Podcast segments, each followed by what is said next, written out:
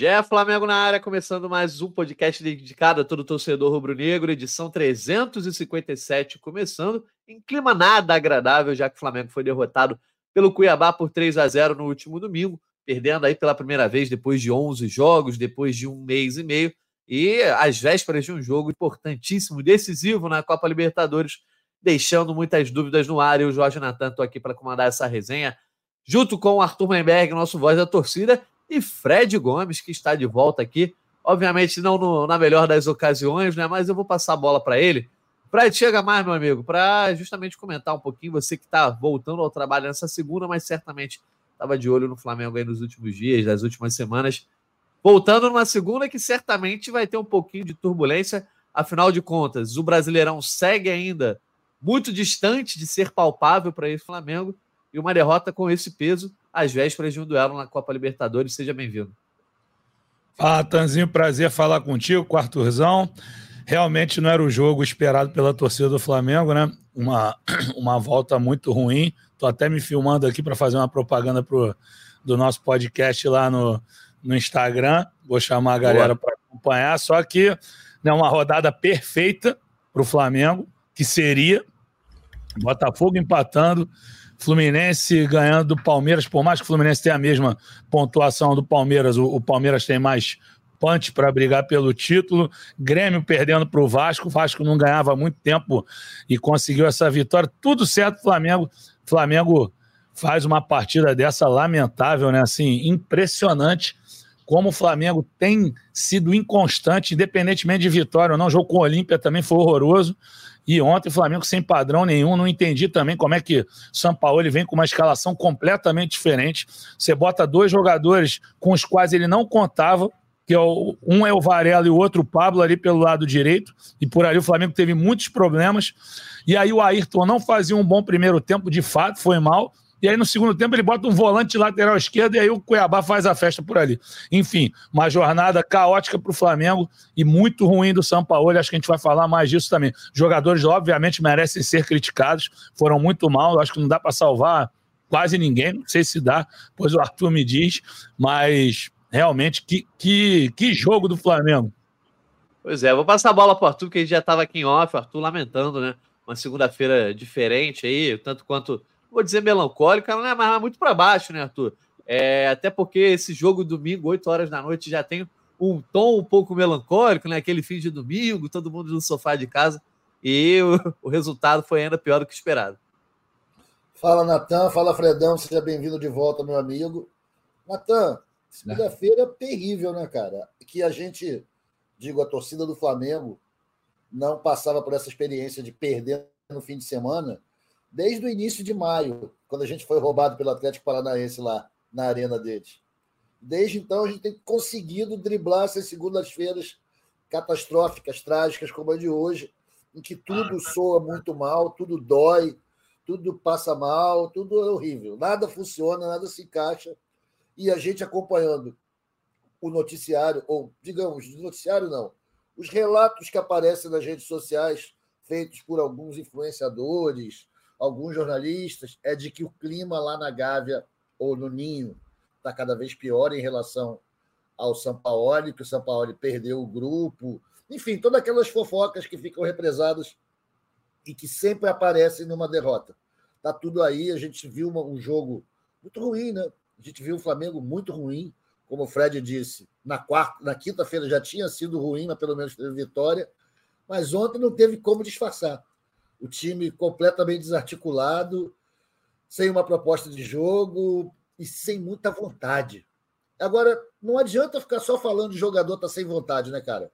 Quando o treinador faz um esquema maluco, um esquema que nem a gente entende, eu acho que todo mundo acaba ficando inocentado. Eu acho que está na hora de dar uma pressão no Sampaoli. Ele tem que começar a entregar um pouco de trabalho de melhor qualidade.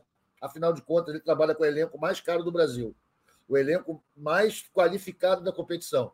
Não é possível que ele, porra, continue fazendo essas escalações abjetas, absurdas, abstrusas. Não dá. É algo que eu não entendo. Mas quem é que cobra? Quem é que vai em cima do careca?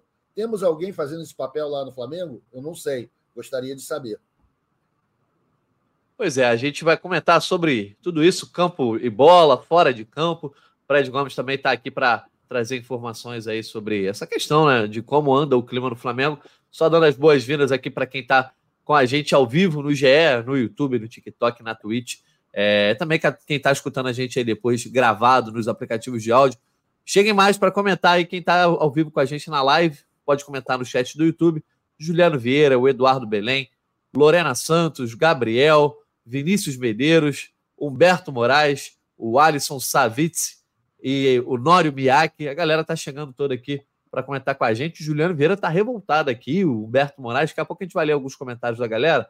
É, revolta que eu acho que tem bastante base, né? Bastante justificativa, Fred, porque uh, se a gente parar para observar não só a escalação, mas o roteiro de como se apresentou o Flamengo ontem, foi muito, justamente muito parecido com aquele último jogo, né? A última derrota que havia acontecido na temporada, que foi diante do Bragantino, ali no dia 22 de junho. O Flamengo foi goleado, levou um olé, 4 a 0 poderia ter tomado até mais gols. É, esse placar foi inferior né, na diferença de gols, mas o roteiro bem parecido ali. Logo nos primeiros minutos ficou muito claro que havia falta de concentração, que era aquele jogo fora de casa que o time demora a entrar no ritmo, é, o adversário desperdiçando chances, e aí vai para o intervalo ainda no lucro de um 0 a 0 e no, no retorno para o segundo tempo a coisa degringola, o adversário faz três, poderia ter feito mais. Uh, tudo bem, tem um mês e meio, o Flamengo não perdeu nesse tempo todo, demonstrou até ser um time difícil de ser batido, mas é impressionante como atuações péssimas pontuam esse intervalo. Não foi uma atuação mais ou menos, perdeu por acaso. Foram duas atuações entre as piores aí dos últimos anos. Verdade, Natanzinho, assim, você falou que eu, nas minhas férias eu acompanhei os jogos e de fato acompanhei. É, se você pega alguns é, que não fazem parte das minhas férias aqui desse. Aliás, não, vou só, só dentro das minhas férias mesmo aqui. Jogo com Palmeiras. Não, não estava de férias já, mas estava de folga. Jogou mal. Jogo contra o Atlético Paranaense na Copa do Brasil. O Flamengo venceu de 2 a 0 lá na, na Arena da Baixada. Péssima atuação do Flamengo, péssima. O Atlético era para ter ganho aquele jogo. É, Flamengo e Fluminense do Brasileirão. Jogou mal também demais. Teve aquele gol anulado do Gabigol no final que o Pablo empurrou à toa, o Cano não precisava empurrar. É, Flamengo e América Mineiro, péssima atuação, péssima atuação. Flamengo e Grêmio, excelente atuação. E é o é a exceção no meio dessa, dessa sequência. Flamengo e Atlético Mineiro, péssima atuação, péssima, amassado pelo Atlético Mineiro. Deu sorte que teve aquela faltinha ali e depois a genialidade do Arrascaeta, o bom passe do Alan. O Olímpia, péssima atuação e a atuação de ontem, uma vergonha. E sem muita indignação, jogadores assim saindo, sorrindo, conversando. Acho que ninguém tem que. É sair xingando nem nada, mas assim, pô, demonstra um certo incômodo, entendeu? Eu até gostei que o Ayrton Lucas reclamou do, da mexida do Sampaoli, porque assim, por mais que o Ayrton Lucas não tenha jogado nada, agora não cabe você colocar um volante duro, eu não estou dizendo duro que o, que o Thiago Maia não tenha recurso, óbvio que tem, ele deu o balão, eles têm um bom passe, mas eu digo assim, um cara menos móvel para ser lateral esquerdo. E aí eles fizeram um, um, o que a gente falou no início, fizeram um carnaval por ali. O Alan foi esculachado pelo Wellington Silva no, no lance do gol do Davidson. Então, poxa, assim, muito ruim a atuação, as opções muito ruins do Sampaoli, muito ruins mesmo, assim, realmente um, um domingo para esquecer e pontuando mais uma vez. Não é novidade o Flamengo jogar mal. Por isso que o, o que o Arthur falou é justo tem que cobrar o São Paulo também. O Flamengo não vem jogando bem. O Flamengo jogou bem contra o Grêmio aí em 200 jogos, cara. Pois é, e, e o, o, Arthur, o que o Fred comenta é muito importante, assim, como jogar mal tem se tornado comum. Inclusive, óbvio que os resultados disfarçam um pouco, a gente falou que o Flamengo vinha de tantos jogos sem ser derrotado, era apenas uma derrota em 22 partidas, né? Isso ajuda um pouco a disfarçar, mas quando ocorrem as derrotas ou quando ocorrem as mais atuações, parece que é tudo levado muito com naturalidade para quem tem é, o, o, tão proclamado é, melhor elenco do Brasil, para quem ainda está na expectativa de conquistar, porque não, três títulos na temporada, está aí na disputa dos três títulos. É, e o que o Fred comentou é muito importante, porque não tem uma indignação, não tem uma revolta, não tem um comentário depois. Parece que perder de 3 a 0 para o Cuiabá jogando mal como jogou, parece que perder de 4 a 0 para o Bragantino, levando o baile que levou, são coisas normais é um time que está, sei lá, na rabeira da tabela, está lutando contra o rebaixamento. Sendo que, na verdade, é um, é um time que isso deveria acontecer uma vez a cada 10 anos, 5 anos, com, o tamanho elenco que tem, né? É, exatamente. Eu não concordo muito com, com a análise do Fred sobre os jogos. Eu acho que o Flamengo jogou bem contra o Atlético Paranaense, um jogo de mata-mata, e o importante, o resultado até supera a performance. Acho que contra o Palmeiras a gente foi roubado, mas eu não vou entrar nessa discussão, tá certo. Eu respeito a visão do meu amigo, mas que falta indignação, tanto do elenco, tanto da torcida, isso é óbvio, né? A gente está meio que achando com naturalidade que o Flamengo, pela força da gravidade, vai chegar na final dessas competições de mata-mata e que vai conseguir tirar essa diferença para o Botafogo. E a cada rodada a gente vê que a gente não consegue diminuir essa diferença. Ela está aumentando, porque o Flamengo tem atuado mal. O Flamengo tem jogado futebol bastante medíocre, principalmente se você considerar os jogadores que a gente tem. Esses caras deviam estar atuando Agora, cara, é difícil, né? Porque a gente ganha de 1 a 0. A gente faz o maior carnaval, a torcida fica amarradona, todo mundo, pô, beleza, isso aí. Vamos agora para cima do, do cara lá no, no, no Defensores. Vai ser um jogo dificílimo, cara. E que se não sair exatamente como a torcida imagina, vai ser uma tragédia. Eu acho que vai quebrar o sapatinho de cristal e a tendência é que a gente se ferre em todas as outras competições. Essa é, é, é, é o que eu imagino. Eu não estou torcendo para isso acontecer, imagino, claro que não. Mas eu vejo como se a primeira falha que rolar, se rolar uma falha numa, numa oitava de final de Libertadores, tudo fica difícil. Inclusive a Copa do Brasil, que está se parecendo mais fácil, porque os times que a gente está pegando, a gente está conseguindo ganhar na força da gravidade. Estou bastante preocupado. Hoje, como eu disse antes no começo, né, cara? Segunda-feira horrível, estou achando tudo horrível, não vejo solução para nada. E estou querendo todo mundo ficar se castigo do São Paulo para baixo lá no time. É, o Flamengo que se desorganiza muito fácil defensivamente. Essa semana, Fred, não sei se você acompanhou o podcast de sexta-feira, mas eu tô meio azedo aí, desde esse duelo contra o Olímpia, é, tô, tanto quanto pessimista aí com essas atuações recentes do Flamengo porque tem demonstrado uma facilidade muito, é, muito grande para se desorganizar e uma dificuldade muito grande para desorganizar o adversário, para superar as retrancas, as defesas adversárias. E aí o Arthur comentou algo importante, né? Ah, o Flamengo vence, o torcedor fica animado e normal, isso é normal de qualquer clube. E o Flamengo também, a torcida tem muito esse ímpeto é normal, né? Da, da questão da, da soberba voltando, tem aquele meme. Mas assim, se ganhar as Copas, né? A Copa do Brasil e a Copa Libertadores, eu já vejo o Flamengo bem distante dessa briga no Brasileirão, vai ser difícil você falar alguma coisa diferente, vai acabar sendo os comentários resultadistas. Mas nesse momento, começo de agosto, eu acho que a gente, é, como crítico, você como repórter, o Arthur até como voz da torcida, pode acontecer diferente? Pode. Mas, sinceramente, hoje o Flamengo não dá. É, na verdade, ele.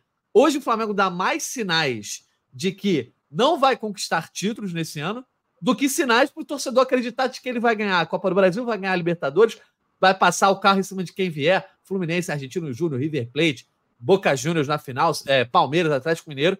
Hoje eu acho que esse Flamengo dá mais sinais de que não vai, não vai ter punch, como você comentou, para conquistar esses títulos do que sinais positivos de que, pô, vai passar o carro em quem vier. O torcedor hoje tem todo o direito de jogar isso para baixo do tapete e ficar esperando. Ah, vou ver se vai dar para conquistar ou não. Mas o que não pode depois é, de, quando der errado, dizer que ninguém comentou, que estava caminhando por um mau caminho, que estava é, trilhando é, uma trilha um tanto quanto pessimista, que você não tem tanta esperança assim, pode vir a conquistar o título. Mas se você compara com a trajetória do Dorival, que levou a dois, duas conquistas da Copa do Brasil e na Copa Libertadores, a trajetória é totalmente diferente. Uma trajetória com tropeços, é, com polêmicas, com um clima diferente. Então, estou meio opinativo hoje, mas quero saber tua opinião sobre isso, porque eu acho que os sinais hoje são mais pessimistas do que otimistas, na minha opinião. O que que acontece? Eu ouvi tudo e eu tô contigo, não é dando migué, não. Não ouvi nada e tô, tô concordando só para dizer. Não, eu concordo, assim, acho que falta de tudo mesmo. É muito diferente do que o Dorival praticou. O Flamengo ganhava com muita segurança, não chegou a dar show, mas era muito convincente. Vitória com o Atlético Mineiro na Copa do Brasil, pô, sensacional. Aquele esculacho no Vélez lá na Argentina também, coisa linda. Goleada no, goleada no Tolima, várias goleadas. O Flamengo, Flamengo viveu um período de segurança muito grande. O final, o desfecho, talvez o time já estava meio que em frangalhos físicos, como a gente comentava aqui na questão física, o Flamengo já não era a mesma coisa. Tanto que contra o, o, o próprio jogo com o Corinthians, na decisão, o Pedro tem gastroenterite, a famosa, famoso piriri, que ele faz um gol no início, mas joga muito bem. É, Thiago Maia se eu não me engano, se machuca também. Vidal se machuca no meio do jogo. A Rascaeta não aguenta tudo. O jogo com o Atlético Paranaense. Mas a trajetória foi muito boa. E essa trajetória do Flamengo não tem isso. Porque a gente falou, o, o Arthur discordou de mim em relação ao Palmeiras. Eu acho que eu exagerei também de falar péssimo contra o Palmeiras. Óbvio que é que o primeiro tempo contra o Palmeiras foi muito ruim. Mas o segundo deu uma, uma melhorada. O Flamengo foi claramente prejudicado mesmo. Ninguém vai fazer aqui tapar só com peneira, não foi claramente prejudicado contra o Palmeiras. Mas contra o Atlético Paranaense eu achei bem abaixo, achou aquele gol contra sem querer. É, e aí é, falta a gestão de elenco também. O Flamengo está correndo o risco de perder esse centroavante de altíssimo nível. Ah, perdeu esse gol aí por preciosismo. Porra, não pode dar de calcanhar nessa jogada aí. Não pode. Agora, você não gerir da maneira correta. Um cara que tomou um soco na cara, entendeu? Ah, ele, ele errou ao, ao faltar o treinamento após ter sido agredido? Eu acho que errou. Agora, pô, o cara tem uma história no Flamengo. O cara, o cara tem quase 100 gols pelo Flamengo. O cara é, um, é, é, o artilheiro da última Libertadores, é o artilheiro da temporada passada, é o artilheiro desse ano do Flamengo. E aí ele começa a ser tirado como um jogador que não vale nada, porra, porque nos últimos jogos ele entrava no finalzinho. Ele entra. Pô, e aí o jogador não pode. O jogador é, tem que aquecer, óbvio que tem. Mas tu não entende, você, como profissional, você tá lá, tá vendo que pô, o centroavante titular não vinha fazendo boas partidas, e aí você fica para entrar no final do jogo, assim, porra, entrar faltando 10 minutos, um cara do nível do Pedro, é óbvio que tem que se indignar. Então, porra, gestão mal feita de elenco, assim, de, de você resolver a crise. Como é que você não conversa com um cara desse, gente? Pelo amor de Deus.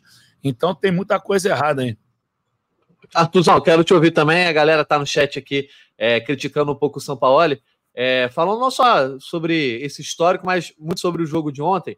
É, o Eduardo Belém, tomar gol do Davidson mais uma vez, tudo errado, nada salvou ontem. A Lorena Santos, escalação ruim, é time B sim. Acho que o Flamengo já tirou o pé do Brasileirão faz tempo, mas não precisava passar vergonha. O Gabriel comentar o que eu acho que é importante time B ou até o time C do Flamengo é melhor que o Curitiba e perdeu feio assim. O Vinícius Medeiros, impressionante a capacidade do São Paulo de não formar um time alternativo. Perdido em campo, batendo cabeça, e a entrevista no fim do jogo mostra o descontentamento do grupo com o treinador, entrevista do Ayrton Lucas. É, é importante pontuar isso porque não adianta você ter um elenco vasto se o treinador não consegue montar justamente o time alternativo para botar em campo em um jogo, na teoria, um adversário mais tranquilo entre dois jogos de Copa Libertadores. Se a escalação reserva do São Paulo é, tem uma série de erros, uma série de equívocos na montagem, os jogadores também não estão reagindo em campo, isso é importante. Por exemplo, Cebolinha teve uma atuação péssima. É, não adianta ter esse melhor elenco do Brasil, né, Arthur? É, exatamente. E, e, tem uma coisa, né, cara, que é o seguinte: pegar, um, por exemplo, um jogador como o Gerson. O Gerson, que é o querido do São Paulo, a gente sabe o quanto eles se gostam. O São Paulo já trabalhou com ele na Europa a liberdade que ele dá para o Gerson dentro de campo, que eu acho que não é correspondida. Eu acho que o Gerson não entrega o equivalente à liberdade que ele tem. Ele não atua como um meia criativo, ele não é um segundo volante do jeito que a gente precisa. E isso faz com que a gente lembre que o, o Sampaoli também chegou num momento e com o elenco já estava formado. Ele não trouxe ninguém, irmão. Esses jogadores aí, talvez ele tenha aprovado o Luiz Araújo ou o Alan, Cara, não são jogadores que fazem a diferença. E a gente continua com o mesmo problema que a gente tinha lá em 2019. Não há reservas para os nossos meias criativos. Ribeiro e Arrascaeta, quando não estão em campo, fazem uma falta gigantesca. Não tem ninguém para substituir, cara. Isso aí, porra, isso aí é um erro da diretoria, né? Isso aí não dá para botar a culpa no Sampaoli nisso. Não dá para botar a culpa no, no Pedro. A culpa é do, porra, Marcos Braz, e Spindle e quem mais que tiver ingerência sobre essa parte. A gente contratou mal nisso daí, gente. A gente tem essa deficiência. Time, quando entra sem um desses dois, ou sem os dois, é sempre essa pobreza, essa aridez de ideias, muita dificuldade para chegar no gol, de criar jogada. Porra, mas isso você arrasta já há cinco anos, irmão. Como é que pode um bagulho desse? Então, os resultados acabam quando são positivos, acabam tapando isso. A gente fica no oba-oba. Vamos nessa, vamos ganhar, vamos ser tetra, vamos ser penta. Mas, porra, o nosso elenco, caro pra caramba, é cheio de lacunas. Então, eu estou muito insatisfeito com o trabalho do, do Sampaoli. Acho que ele entrega pouco, do ponto de vista tático, de armação do time. Acho as soluções deles, principalmente quando ele faz esses times meio B, como o de ontem, absurdamente primitivas. Porra, Cebolinha e Araújo, dois pontos abertos, são dos anos 30, amigo. Ninguém mais joga assim. Vamos olhar ontem por causa disso. Agora, é, ele não Paulo... é responsável pelo elenco, né? Pela formação desse elenco. Você tem outros responsáveis que precisavam consertar isso daí o quanto antes, só que agora fechou a janela, já era. Vamos seguir assim mais uma vez. O Arthur, queria que você manifestasse solidariedade ao Juliano Vieira, que ele está aqui no nosso chat, está sempre com a gente aqui no podcast. E ele é lá de Cuiabá, ele estava presente ontem no estádio e está aqui revoltado, dizendo que perder jogando com vontade é aceitável. Agora, nesse sono, nessa preguiça, tem que ser cobrado todos do elenco. Então, só para você, como voz da torcida, manifestar sua solidariedade a ele. Cara, eu me solidarizo aí com o nosso amigo Juliano, mas é o seguinte, cara. Eu não sei se é falta de vontade dos jogadores ou dificuldade para encontrar motivação ou se sentir à vontade num esquema que não foi bem pensado, né? Eu não acho que nenhum dos jogadores do Flamengo entre querendo perder ou querendo ficar no cantinho, no chinelo. Todo mundo quer vencer, todo mundo se beneficia com o Flamengo campeão. Mas quando o esquema não favorece, cara, aí então acho que é tapa na careca do Sampaoli. Essa que está merecendo. Não, desculpa, retiro isso. Esquece esse negócio de violência física. Tem que dar pressão no Sampaoli, tem que entregar melhor, trabalho melhor. É isso. Ô Fred, é... tem muito comentário aqui, a gente daqui a pouco vai trazer mais comentários, mas eu quero pegar esse gancho do Arthur Mullenberg, é... justamente que esse debate sobre a falta de vontade já dura meses aqui nesse podcast em todas as horas de torcedores.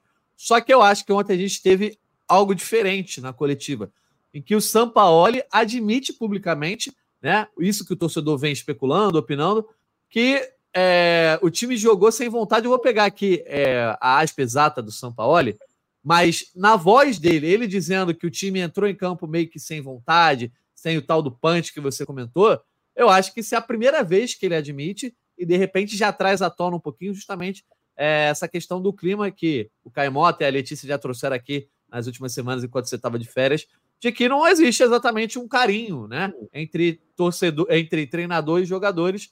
Uh, de repente está começando a haver algum ruído agora publicamente, Fred? Já tinha visto assim, na época que eu estava antes das minhas férias, em algum momento ele falou que tinha uma diferença assim de motivação. Ele usou o termo foi motivação em relação às Copas e o Campeonato Brasileiro. Deixa eu só trazer a aspa certinha aqui, ó. Claro, ó claro. Nos, jogos, nos jogos eliminatórios, o time está mais conectado, mais decisivo, mais protagonista. Hoje o time fez um primeiro tempo muito fraco, sem vontade, sem paixão. Então, Tá na boca do treinador. O que o, te, o torcedor já vinha falado, agora o treinador fala publicamente. Sem vontade, sem paixão, né? Mas você concorda com isso assim? Porque, assim, por exemplo, contra o Atlético Paranaense na Arena da Baixada, não teve essa, essa moral Sim, toda. não. Eu tô, tô, dizendo que ele, ele comentou contra sobre o jogo de ontem. Contra o Olímpico. Não, eu, sei, eu entendi, eu entendi. Não, eu, eu acho assim, acho que ele nunca teve pudor de transferir para os jogadores, que até quando ganha também ele dá um mérito aos Sim. caras. Ele fala: o futebol é dos jogadores, ele sempre falou isso. Só que acho que foi sim, talvez a, a, a primeira vez que ele externou de tal forma assim, que, que realmente tinha uma diferença de dedicação. Cara, eu não vejo diferença de dedicação. Até o. Tava vendo o Gustavo Giel falou aqui que concorda com o Arthur que não adianta só colocar no São Paulo ou nos no jogadores. Concordo com o Arthur também. Acho que faltou contratar um meia, teve um monte de oportunidade aí. Ver o São Paulo, trouxe dois aí. É óbvio que o, o, Lucas Moura vai acabar priorizando um São Paulo, que é o time que revelou ele, que é o time que, além de tê-lo revelado, é, acho que é time de coração e tudo mais. O Rames Rodrigues, pô, tá realmente no futebol europeu não vinha mais fazendo diferença, você que trabalha com isso, você sabe. Mas se você tem algumas opções de ter um meia no banco, você não aproveita, entendeu? Na, aí você vai falar, ah, na base tem um Lohan, mas ainda é muito jovem, o Lohan pode oscilar. O Matheus Gonçalves começou muito bem, mas oscilou também. Tudo bem que o São Paulo encostou o Matheus Gonçalves de vez, mas assim, era um jogador mais fraquinho, é, fraquinho que eu digo fisicamente, não é de bola, ele joga muito, é muito diferenciado. Então, eu concordo 100% com o Arthur. A diretoria errou de não trazer um meia. A janela do Flamengo foi modesta. Foi modesta. Trouxe, eu acho o Alan muito bom, mas não, não começou bem. Não, eu gosto dele, dele Fluminense, sempre gostei. Mas assim, ontem ele foi muito mal, inclusive. É, Luiz Araújo, as referências que tínhamos do, da época de São Paulo eram ótimas. Todo mundo falou, jogador excelente, torcida do São Paulo ficou revoltado que veio Flamengo. Ainda não disse aqui ver, acho até que fez um segundo tempo interessante ontem, mas o primeiro tempo ruim. Então a janela do Flamengo bastante modesta, faltou de fato contratar. Mas acho que não dá também para não só colocar na conta da diretoria. A diretoria tem culpa sim por não trazer mais jogadores, mas o São Paulo não deu padrão ainda, o time muda demais e os jogadores também não podem perder da maneira que perderam. É impressionante no momento que começa o olé, a passividade do Flamengo. Os caras dando olé e, pô, e o Flamengo acompanhando numa letargia. Foi devagar o tempo inteiro, o tempo inteiro. Impressionante como foi muito passivo o Flamengo. É, e a tua, a uhum. galera começa, né? Tem tanta crítica, a galera começa a abrir a porta da saudade, né? Por exemplo, Humberto Moraes, vergonhoso e desrespeitoso com a torcida que aconteceu ontem. Acho que a torcida deveria abandonar o brasileiro, assim como fez o time do Flamengo. O Renato dos Santos, Flamengo de Dorival Júnior ganharia fácil do Flamengo de São Paulo. A diretoria errou em deixar o, é, é, o Dorival ir embora. Vinícius Medeiro, Medeiros tem que dar confiança a todos. É, geral jogou com Dorival, todos sabiam que tinham possibilidade de jogar. Hoje o São Paulo encosta o jogador e esquece, do nada coloca os caras para jogar sem entrosamento. Luiz Fernando, partida ridícula. Não está só na conta do técnico, não. Hora de mexer no elenco e de forma profunda. Bruno Henrique, Arrascaeta e Gabi ficam, os, de, os demais todos passam por avaliação. E até saudade, amigo. Olha essa saudade aqui.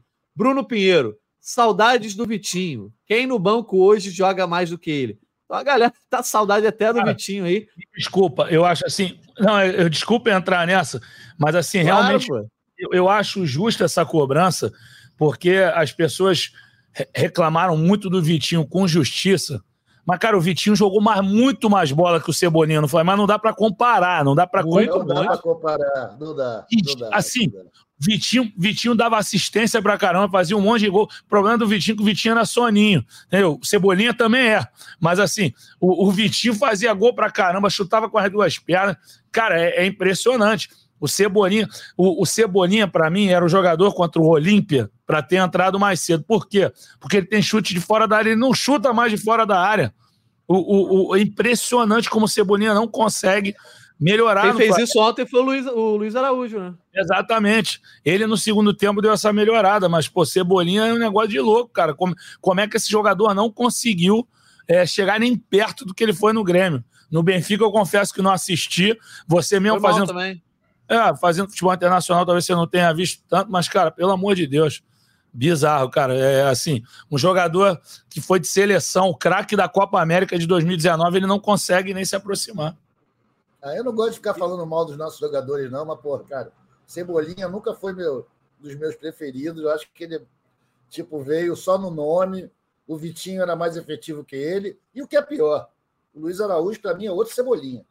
Esse negócio de MLS aí, irmão, na moral, quero que o cara se dê bem, desejo sucesso, mas, pô, o futebol do cara é muito pouco intenso. E eu tava sofrendo aqui ouvindo vocês falando e a nossa amiga Raquel deixou passando os gols dos caras aqui, uma vez atrás do outro.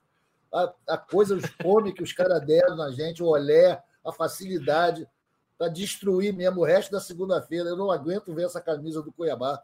Uma coisa triste. E veja o seguinte também, cara. Jogadores do Flamengo, hoje, que fazem a diferença, a gente sabe quem são e conta no dedo. É o Gabi, é o Arrascaeta, é o Bruno Henrique e o Ribeiro o resto, irmão. Só que é o seguinte: esses caras estão com a gente desde 2019. É grave a gente pensar dessa maneira, porque a gente sabe quanto é um, um ciclo olímpico de Copa do Mundo. Já passou, esses caras já estouraram. E a gente não trouxe reforços à altura deles para fazer essa transição. Ano que vem vai ter tudo de novo, galera. Como é que vai ser ano que vem? A gente vai continuar acreditando que o Arrasca vai estar fisaço, que o Gabi vai estar fisaço. Eu fico preocupado demais com o futuro preocupado demais, principalmente porque o Flamengo ainda não tem um padrão de jogo. A cada treinador muda tudo. Né? Cada treinador chega, muda todo o esquema, o Flamengo tem que jogar diferente. O Sampaoli, para mim, nunca foi um treinador que chegou aqui para ficar, vai ficar anos, vai ser o treinador do Flamengo. Era uma solução para esse ano. Ano que vem vem outro. O São Paulo é um, é um, treinador que não tem muito estilo assim, né? Padrão, então é mais difícil os times se adaptarem a ele. E assim, eu acho que a gente tem que fazer essas críticas, principalmente nos erros dele ontem, nas substituições, na montagem do time. Mas também o que você pontuou é muito importante. Se a gente parar para olhar os jogos em que o Flamengo foi bem, nas decisões que ele conseguiu bons resultados nessa temporada, muito em cima das atuações individuais ali. O São Paulo agora já abraçou o quarteto, porque ele viu que esse quarteto faz toda a diferença, mas teve jogo que o Gabigol salvou, teve jogo que o Rascaíta salvou, e foram alguns, inclusive contra o Atlético Mineiro, é o mais recente. Uh, o Bruno Henrique entrou salvando algumas partidas, e aí não é à toa que esse time B, esse time alternativo, quando ele poupa essas estrelas, é um deserto de ideias. É um deserto de ideias. Por quê? Você vê que às vezes, então, o que está fazendo mais diferença é a capacidade técnica desses jogadores, a qualidade que eles têm, do que exatamente o padrão de jogo. Porque se você tira as peças mais importantes, as mais fundamentais, o time não consegue nem esboçar um padrão, é porque está faltando alguma coisa coletiva, né, Fred? Verdade, não, a coletividade não tem aparecido mesmo assim. Eu acho até, pô, o Arthur falou do Ribeiro, acho que o Ribeiro oscila, mas, pô, é, é craque, né? O jeito que ele, que ele dribla, a forma que ele dribla com o corpo, com a cabeça, ele, ele é um gênio. Mas, assim, eu acho que ele tem oscilado também. É, acho, cara, acho que tá todo mundo oscilando. O Arrascaeta que voltou a jogar bem, Bruno Henrique também já mostrando um físico melhor, Gabigol oscila muito também, Pedro tá oscilando também. Então, foi o que você falou, é coletividade, porque não tem ninguém que você fale assim, tá jogando muito no Flamengo atualmente. Talvez quem esteja jogando muito ultimamente é o Arrascaeta mesmo. Assim, acho que é um dos poucos que está jogando muito. E os zagueiros, de vez em quando, Fabrício Bruno, é, tem uma média muito boa de atuações. É, Léo Pereira, próprio Davi Luiz, que a torcida pega no pé, acho que vem fazendo umas partidas corretas. Ontem ele falhou no gol, né? No segundo, que ele deu uma raspada, mas acho que não tem mas comprometido. Fred, desculpa Diga. te interromper. O problema claro. do Flamengo. Ó, eu pego no pé direto do Davi Luiz. E Sim. pego principalmente quando eu acho que ele extrapola as suas funções e vai fazer o que não deve, o que ele não é especialista. Ontem, claro. no jogo de ontem, ele foi forçado a ser o criador. Ele e foi assim que não fica parado.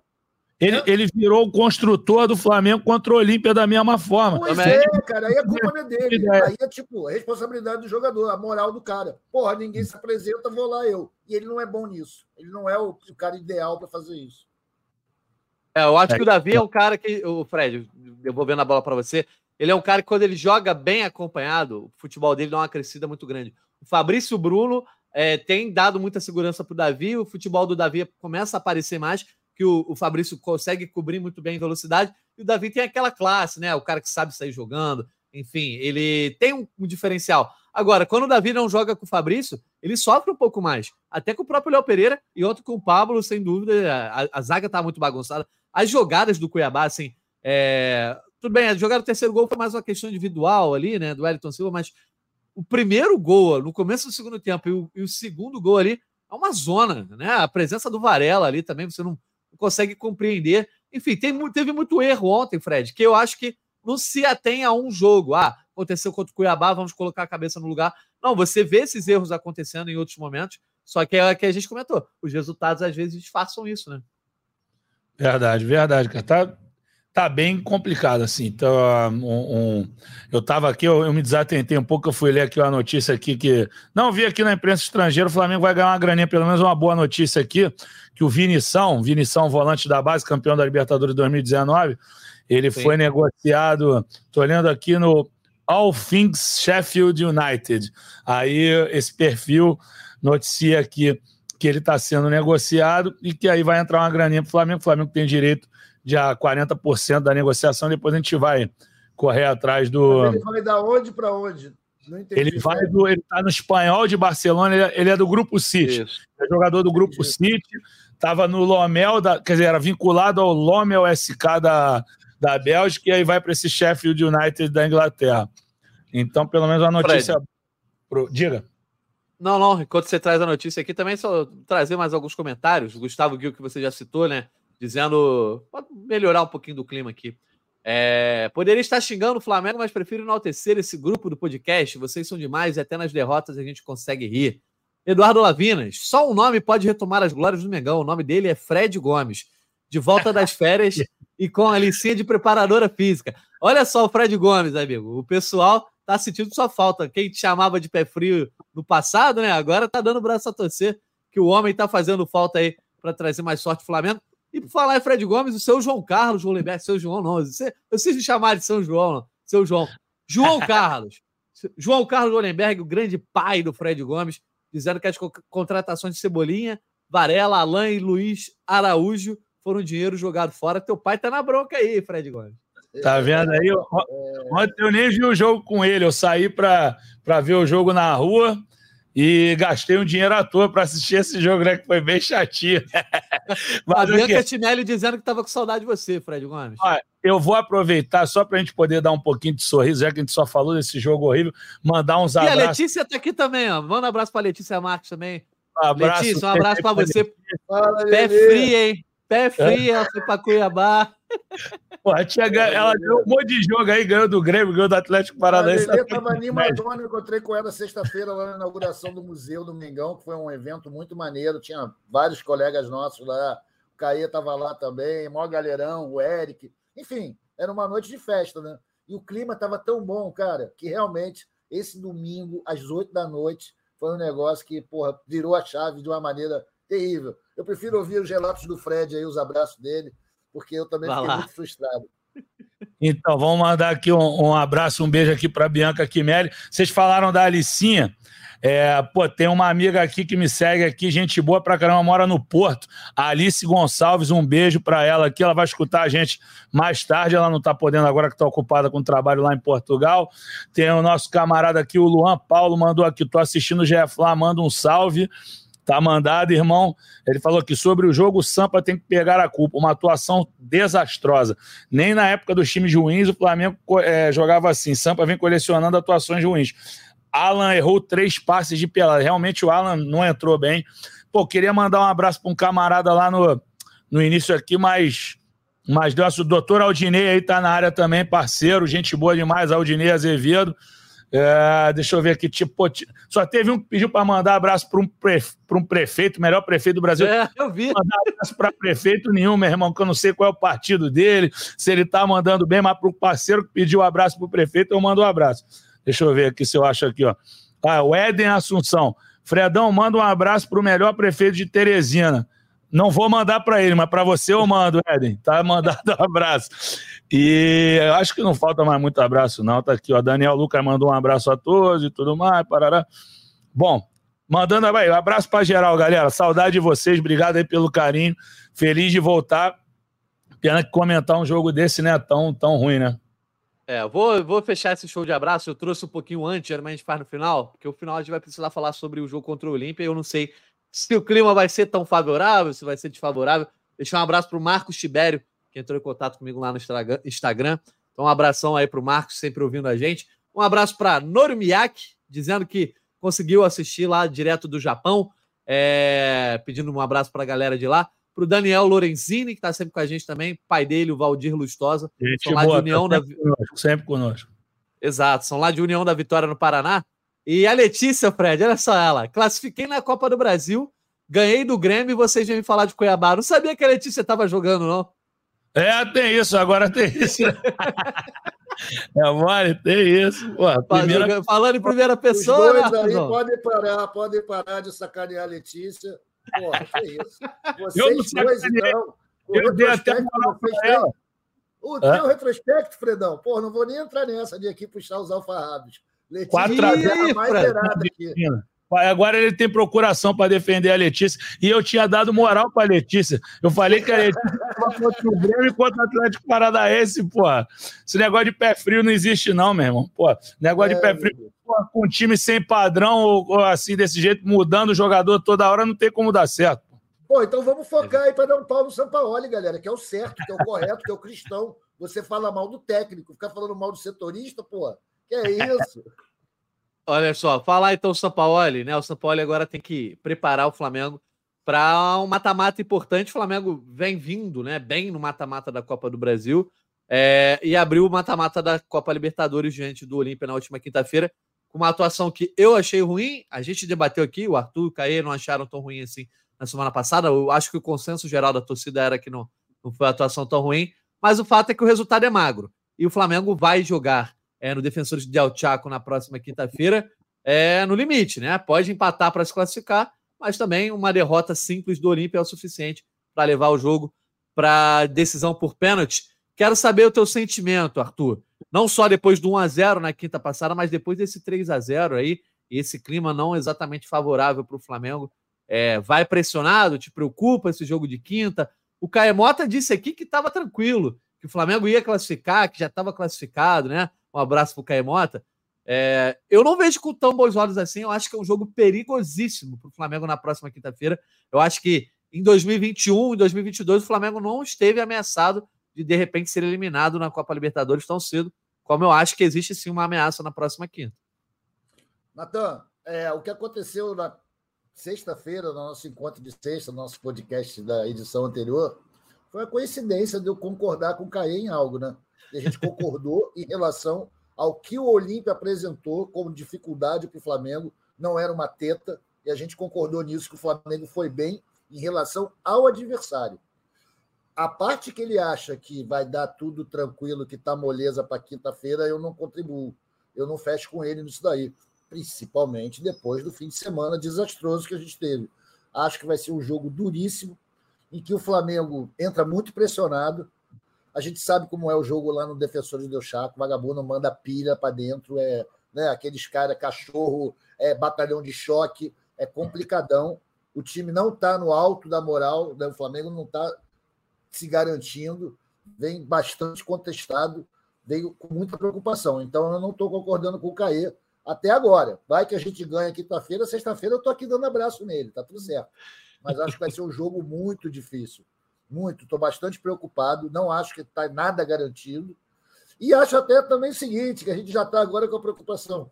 Porra, vai passar do Olímpia, vai pegar Argentino Júnior ou Fluminense que são dois adversários que hoje, nessa segunda-feira maldita que nós estamos, inspiram cuidados, inspiram preocupação. Semana passada, talvez eu estivesse falando que o Fluminense está tranquilo. Hoje eu já fico preocupado com o Argentino Júnior, irmão. Então, é uma vitória fundamental para o Flamengo, digo, uma classificação fundamental para o Flamengo. É oitava de final de Libertadores, afinal de contas, o Flamengo não pode sair das oitavas. Mas é preocupante com o que virá à frente, os desafios à frente. Mas é Flamengo é isso, padre. Eu já estava acostumando aqui de ficar sem perrengue, mas não existe Flamengo sem perrengue. E a gente está aberta a temporada de perrengue, oficialmente aberta. Vamos que vamos. E aí, Fredão, o torcedor acredita nesse Flamengo que vem reagindo bem nos mata-matas ou fica em dúvida justamente pela falta de padrão dessa equipe em de determinados momentos, justamente agora, às vésperas do confronto contra o Olímpia? A oscilação sempre vai deixar o torcedor com uma pulga atrás da orelha. O torcedor queria estar com um pulgar, não atrás da orelha, mas em campo, né? Que é um cara que está fazendo muita falta também. Mas é, é oscila demais o Flamengo. O Olímpia vinha super mal no Campeonato Paraguaio, apanhando de Chico e Francisco. Agora ganhou do Guarani do Paraguai de 5 a 3 com um time misto e chega com moral para para enfrentar. Claro que é o Guarani do Paraguai, né? Esse é campeonato paraguaio, mas é porque a gente sempre chamou o Guarani do Paraguai, porque tinha aquelas histórias com o Guarani do Paraguai já tirou o Corinthians umas vezes aqui, né? E o nosso Bugre aqui do Brasil tá mortinho, né? Só quem torce pro Bugre é o filho do Zico, o Júnior, mas. É isso, cara. Não tem. O torcedor do Flamengo tá preocupado. É, eu abri o programa falando aquilo. Era a rodada perfeita o cara, um cara que assiste o jogo, eu, por exemplo, falei, outro eu assisti um jogo tomando um suco com meu amigo Miguel Sampaio, que é do Charla Podcast, grande amigo também, e, e eu via rubro-negros e botafoguenses. E aí, pô, os rubro-negros estavam dando risada, vendo o Botafogo tomando um calor do Cruzeiro e os rubro-negros rindo, rindo. Meu irmão, quando acabou o jogo do Botafogo, o Flamengo fez aquilo. Os botafoguenses até pararam, cara, porque assim, foi um esculacho, foi um esculacho, assim, é, realmente para para deixar muito preocupado. E, assim, mais uma vez, eu sei, eu não gosto de, de ser repetitivo, mas o que chamou muita atenção é se você quer poupar o time, beleza, poupa. Mas aí você vai botar dois jogadores com os quais você não contava. Assim, o Pablo, informação que a gente tem, é que ele não ia usar. Eu não acho assim que não seja aproveitável. Ele tem que dar ou maior sequência ou arrumar uma forma que conforte o Pablo nesse esquema. Eu acho que o Pablo não não deu certo no Flamengo até então. Mas se ele não contava com o cara até outro dia e você coloca ele e Varela pelo lado direito, o Flamengo já não tinha saída por ali. E pelo lado esquerdo, Ayrton Lucas está numa fase ruim, entendeu? A gente elogiou aqui quando falou que ele estava muito bem, mas ele, principalmente quando ele joga com pontas e pontas com profundidade, como o Cebolinha, que não está tendo profundidade e, e, nem nada no momento, e o Bruno Henrique, que tem bastante profundidade, o Ayrton Lucas não tem se dado bem. Então, me chamou a atenção. Eu achei que o time fosse melhorar com a entrada do Wesley, que o Wesley entra com aquela disposição, né? Eu acho que ele já deu um. Óbvio que ele melhorou muito em relação ao Varela, mas nem a energia do Wesley, esse ótimo momento dele, conseguiu elevar tanto o Flamengo. Então, assim, a, a, pulga atrás na orelha é justa da torcida. Se fosse em outro momento, aí sim, ia falar, ah, vai ganhar. Eu acho que tem uma diferença em relação ao jogo do Maracanã. O Olímpia é fraco demais, deu para ver que o Olímpia é muito fraco. Sim. E o Olímpia não vai fazer aquela cera que fez no Maracanã também. Assim, acho que o Flamengo jogou muito mal, muito mal contra o Olímpia, mas é preciso pontuar que o juiz foi condescendente com a, com a cera do Olímpia, sim.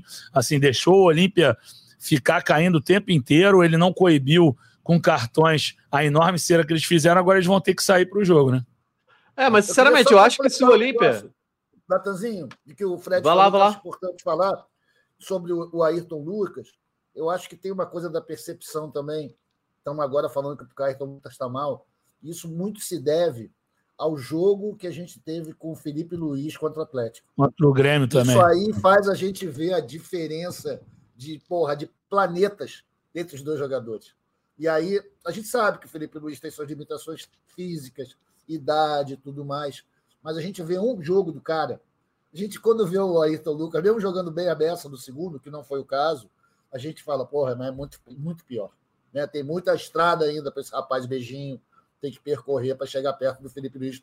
Isso, esse tipo de percepção acontece quando a gente tem jogadores com experiências tão diferentes. Era isso. Ah, eu ia só comentar sobre o Olímpia que se o Olímpia tiver é, plano de jogo e ficar se ater àquele plano de jogo, ele não exatamente vai partir para cima do Flamengo, não. Ele vai deixar o Flamengo vir, de repente vai tentar cozinhar um pouco o jogo e vai tentar aproveitar os contra-ataques, porque ele, mesmo fazendo cera e jogando defensivamente, o Olímpia teve oportunidade de, de fazer gol no Flamengo no Maracanã. Né? Então, de repente, tem achado algum caminho. Time por time, o Flamengo tem mais que obrigação de classificar diante do Olímpia. A gente viu isso no Maracanã. Agora, o, o, a temporada no geral e o cenário do confronto me parece perigoso, porque o Flamengo não abriu um placar confortável. Se o Flamengo tivesse feito mais um golzinho, ia com 2 a 0 lá, o Flamengo ia poder trocar, trocar passes, cozinhar a Olímpia, é, partir para cima, ia fazer um, dois, três, provavelmente.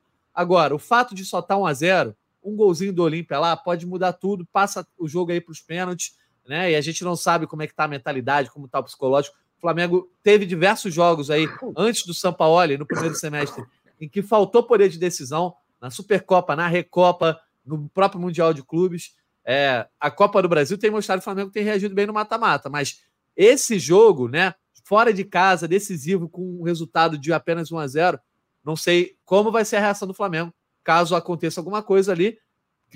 Sempre eu, eu lembro, o Flamengo era muito mais time que o Racing em 2020 na Copa Libertadores só que houve um algo fora da curva. O Rodrigo Caio foi expulso dentro do Maracanã. Isso pode acontecer. E esse resultado do Flamengo no jogo de ida, por isso que não me deixou tão satisfeito, eu critiquei aqui, eu acho que é muito perigoso para essa partida de volta, ainda mais fora de casa. Mas enfim, é, Fred Gomes, eu quero perguntar para você informações. O torcedor está preocupado aí com quem pode contar ou não pode. Temos novidades sobre Léo Pereira, sobre Pulgar. É, o Gabigol que estava é, fora aí nesse jogo do fim de semana, certamente de volta. O Bruno Henrique chegou a ser usado. O Everton Ribeiro é uma preocupação, né? Porque acabou deixando o jogo durante ali, né? No intervalo, conta de uma gastroenterite, enfim. É, traga as informações aí, quem o São Paulo teria à disposição, não teria. Já temos algum tipo de confirmação? É, tem duas confirmações que eu acho que confortam bastante o coração rubro-negro, que são os retornos do Gabigol, retornos, perdão, do Gabigol e do Arrascaeta. Isso daí não tem erro, tão bem fisicamente. Léo Pereira e, e Felipe seguem o, o tratamento para tentarem jogar. Acho que tem chance sim, até porque não são lesões graves as deles. são coisas mais crônicas. A do Léo Pereira, a gente já falou algumas, algumas vezes aqui. O Léo Pereira tem uma fibrose é, no, no, músculo posterior da coxa esquerda. Isso vai e volta. Assim, realmente ele está com, com um problema que, que o tira de algumas partidas. E o, o Felipe também teve. O Felipe, agora que voltou a ter sequência, né, não é um jogador que tem, tem um problema sério. Quem quem que a torcida está na expectativa, que a gente ainda não tem grande novidade, é o Pulgar. A gente ainda não conseguiu atualizar se ele retorna. Mas eu, eu acredito que para essa partida, ainda não, Natan, mas de coração, sendo bem honesto com vocês, ainda é no, na base do acredito, do achismo. Eu não posso cravar isso segunda-feira com o jogo na quinta ainda. Beleza. Então, né, a gente espera essas informações, a gente só vai é, saber disso mais perto do jogo. Só para avisar, a gente volta na próxima sexta-feira, tá? Na próxima quinta-feira ainda, não na sexta. Logo depois do jogo, o jogo vai acabar ali por volta de 11 horas, né? É, esperamos que não precise de pênalti, nada do tipo. E minutos depois estaremos entrando no ar ao vivo para uma resenha aí sobre o Flamengo Olímpia. Pô, vai ter lindo aí. isso? A gente espera que né, seja para falar da classificação rubro-negra. Por ritmos de boate ou é velório total, irmão. Vai ser tudo na hora. Não vai dar tempo nem de se preparar. Não, é tudo certo. É verdade. Ô, Artuzão, então vamos lá para o palpite, né? O Fred Gomes segue liderando o bolão, que não se modificou com os 3 a 0 do Cuiabá. O Fred tem 78 pontos, 7 a mais que você. Eu e Letícia estamos para trás ali, o Caê também. Começa então com o seu palpite, já que você está querendo alcançar o Fred. Na verdade, eu vou, eu vou dar a vantagem pro Fred, já que ele é líder, porque quem dá o palpite depois, né? Sempre acaba tá é, fazendo diferente. Vai lá, Artuzão, palpite para vou... Olímpia e Flamengo, quinta-feira, 9 horas da noite. Compadre, eu vou botar um palpite terrível. Eu vou botar um a um para esse jogo. Tipo, o Flamengo cagando sangue para arrumar essa classificação para as quartas. Um a um. Um a um é isso aí. E é assim que eu vou passar você, Fred Gomes. Olha só, eu, eu, eu achei o placar muito preciso, que eu ia botar esse placar. Mas vai lá, Fredão. Mas são sete pontos de diferença. O Arthur não me passa ainda, né? Se for um a um, ele faz só cinco, né? Isso. Não, ele não vai me passar, apesar dessa atuação vexatória de domingo. O Flamengo vai ganhar de 3 a 0 no Defensores del Chaco. Pode anotar. Pode anotar. Olha só o sapato alto. Tô anotando, hein? Sapato alto aí. Vai ganhar.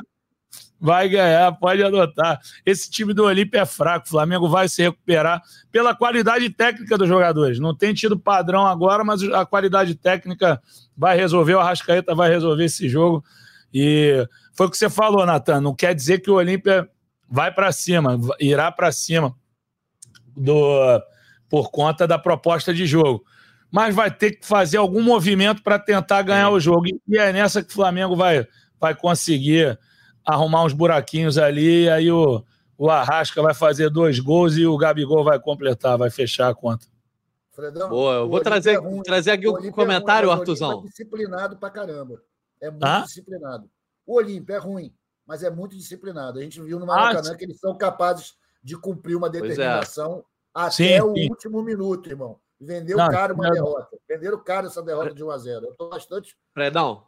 Temos confiança. Temos um, temos um comentários aqui de uma audiência mais que qualificada, nosso glorioso Eric Faria, né, repórter aqui da TV Globo, sempre dando notícias aqui, cobrindo o Flamengo, tá aqui acompanhando e dizendo, fazendo questionamento, né? Qual foi a boa partida do Fla na Libertadores? Nenhuma. Fora de casa não venceu num grupo fraquíssimo e em casa venceu sem uma grande atuação. É, lembrança muito importante do Eric, um abraço, valeu pela audiência. Eric, estamos esperando você voltar aqui, hein? Estamos te esperando aqui no podcast qualquer dia, só dá um toque que a gente está aqui com a porta aberta. E eu tinha levantado isso aqui, Fred, quando eu debati com o Caê, que falou que o Flamengo já estava classificado, debati com o Arthur. Fora de casa, o Flamengo não venceu nenhum jogo na Libertadores. E ao longo da temporada, na Copa do Brasil, tudo bem, teve bons resultados fora de casa. Mas é um time que se comporta muito mal jogando como visitante. Por isso que eu acho que não tem que ter essa confiança toda de que a vaga está encaminhada. Não, não tenho. O, o, meu, a minha questão é só palpite, tá? A minha é só a onda que eu costumo fazer aqui, mas eu também acho que a vaga não está encaminhada. É, eu brinco sempre no palpite, eu, eu, não gosto de fazer palpite 1x0, não nasci para isso. Agora, assina embaixo com, do, do Eric perfeitamente, cara. Assim, o, o, eu e Eric cobrimos juntos o Flamengo e o Blense, o Flamengo e Alcas, as duas partidas contra dois times muito ruins e o Flamengo não jogou. Tudo bem, contra o Alcas até foi 4 a 0 mas é, era time para tomar demais. assim. O Flamengo não foi é, desequilibrante, é, não colocou na roda. E contra o Iublense, muito menos. Contra o Iublense, muito menos. O, não, fora o... de casa contra o Alcas foi a derrota de virada, né? Sim, não. Bizarro no, lá no, no, no Equador. O, os jogos contra o Racing muito ruins, os dois. Então é por isso que eu discordo da declaração do Sampaoli quando ele fala, ah, mas está competindo mais nas Copas. Não acho, não acho. Entendeu? A Libertadores, o Eric deu a prova aí. Flamengo não, Flamengo conseguiu aquele jogaço contra o Grêmio. O Arthur falou, teve lá com o Atlético Paranaense uma alma, talvez, teve isso, uma bola mesmo não foi nessa vitória de 2 a 0 na Arena da Baixada. O jogo com o Fluminense, sim, no Maracanã, jogou bem o de 2 a 0 mas o 0 a 0 também não foi grande coisa. Então falta, falta aquela atuação que nem a gente falava a, a, a virada de chave do Dorival no passado. A gente tinha duas viradas de chave à disposição para citar. A gente tinha o Flamengo e Tolima, que era o 7 a 1 que o Pedro faz os quatro gols, e tinha como outra opção o Flamengo e Galo. Não tem essa virada de chave com o Sampaoli, não tem. Olha, o Flamengo arrebentou e engrenou uma série de atuações positivas. Não tem. Pois é, o torcedor ficou esperando ao longo da temporada essa virada de chave. Mas é isso, né, Artuzão? Clima de dúvidas. É. Eu acho que o Flamengo de hoje ele desperta mais dúvidas do que confiança do torcedor, pelo menos é a minha visão. Porque você não sabe exatamente qual padrão de atuação vai ter, se vai ser uma, um padrão de atuação que pode golear o Olímpia. Potencial tem. O time titular do Flamengo tem potencial para vencer o Olímpia sem dificuldade nenhuma. Ou se é um Flamengo que é capaz de perder de 4 a 0 para o Bragantino e 3 a 0 para o Cuiabá. Né? Exatamente. E segunda, nessa segunda-feira, hoje, dia 7 de agosto, se eu imaginar o Flamengo goleando o Olímpia lá no Defensores del Chaco, não dá para empolgar. A gente pensa, porra, goleou, meteu 3, 4 a 0 nos caras. Mas a gente sabe que contra Fluminense ou Argentino Júnior é uma incógnita. A gente não sabe como é que o time vai reagir.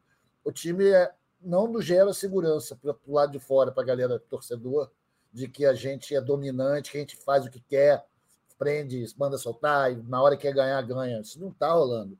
A gente está indo na força da gravidade. É o Mengão, é o Mengão, é o camisa, é o manto, mas, porra, cara, está bastante preocupante. Mas grandes times, grandes clubes, tem esse poder, né? De ganhar, às vezes, os campeonatos mais na pressão histórica, mais pela personalidade, pelo seu peso gravitacional. Vamos ver que o Flamengo consiga ser grande desse jeito e levar mais essa Libertadores, que salvaria o ano. Mesmo que não se dê bem no brasileiro, nem na Copa do Brasil, uma Libertadores salva o ano. Uma Copa do Brasil não salva o ano, mas a Libertadores salva. Boa, tá certo. Eu acho que a Copa do Brasil está muito mais acessível que a Libertadores, mas esse é assunto para a gente tratar aí ao longo do, dos próximos podcasts. Vamos ter que encerrar aqui, né? Já batemos uma hora, precisamos liberar também aí o estúdio de podcast onde o Fred Gomes está na redação do esporte. Vamos lá então para o nosso destaque final, Fred Gomes. Prazer ter você de volta aqui com a gente, é, sempre fazendo falta na resenha. Vamos para o teu destaque final. Natanzinho, só agradecer o carinho da galera aí nesse retorno. Vamos trabalhar bastante aí. Já sei que o meu, a minha volta não foi calma. Vou daqui a pouco vou estar correndo atrás falando com, com dirigentes, fontes e tudo mais para saber as novidades do Flamengo, como é que vai ser esse desenrolar dessa semana. E é isso, mandar um abração para você, um abração para o Arthurzão, para a galera aí do chat. Acho que mandei bastante aí.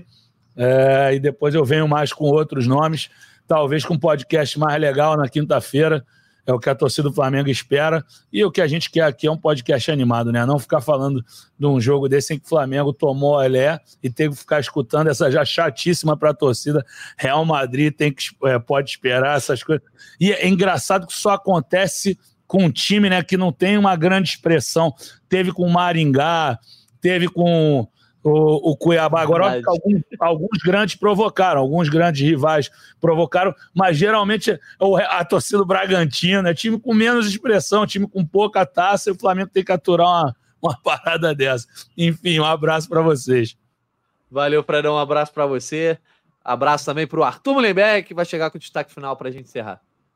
Fala, Natan, um abraço. Natan, Fred, abraço para a galera que estava ouvindo, obrigado aí pela audiência. Pessoal do backstage, claro, sempre. Cara, meu destaque final é, porra, acaba logo segunda-feira. Acaba logo. Tá horrível, eu não aguento mais ver os essas imagens do jogo lá do Cuiabá. Acaba logo esse negócio, vamos tentar limpar nossa mente para fazer um grande jogo na quinta-feira e conseguir o resultado. Isso é o mais importante. Lógico, queremos ver o Flamengo jogando bem, queremos ver o Flamengo brilhando, mas, cara, se for 0 a 0 tá tudo certo. Depois a gente vê qual vai ser o problema aí nas quartas de final. O importante é passar por essas oitavas, só questão de honra para o Flamengo. Tá bom? Um abraço para todos. Sossego, serenidade, as coisas vão melhorar. Boa, Artuzão. Agradecendo também, então, aqui a Raquel Guarino, o Maurício Mota, a galera que está toda com a gente aqui no backstage. Deixando mais um abraço para o Arthur, para o Fred, para todo mundo que esteve acompanhando a gente ao vivo. Raquel Vieira, Raquel Vieira. A Raquel Vieira está aí também? Ah, tá aqui um do abraço. lado. Um abraço para a Raquel também, ajuda sempre no backstage. Então é isso, galera. Obrigado quem participou com a gente no chat do YouTube. Estivemos ao vivo aqui também no GE, no TikTok, na Twitch. Quem está escutando a gente chegou até o final dessa resenha. Não muito animada, mas sempre importante também estar tá analisando aí os resultados negativos. Lembrando e divulguem aí para todo mundo. Voltamos logo depois do jogo contra o Olímpia, na própria quinta-feira, ali, né? Alguns minutos depois do jogo. Vocês já fiquem ligados no GE, estaremos ao vivo para comentar. Esperamos a classificação rubro-negra para as quartas de final da Copa Libertadores. É isso, galera. Um abraço para todo mundo e até a próxima. Petkovic para falta, cobrança! Gol!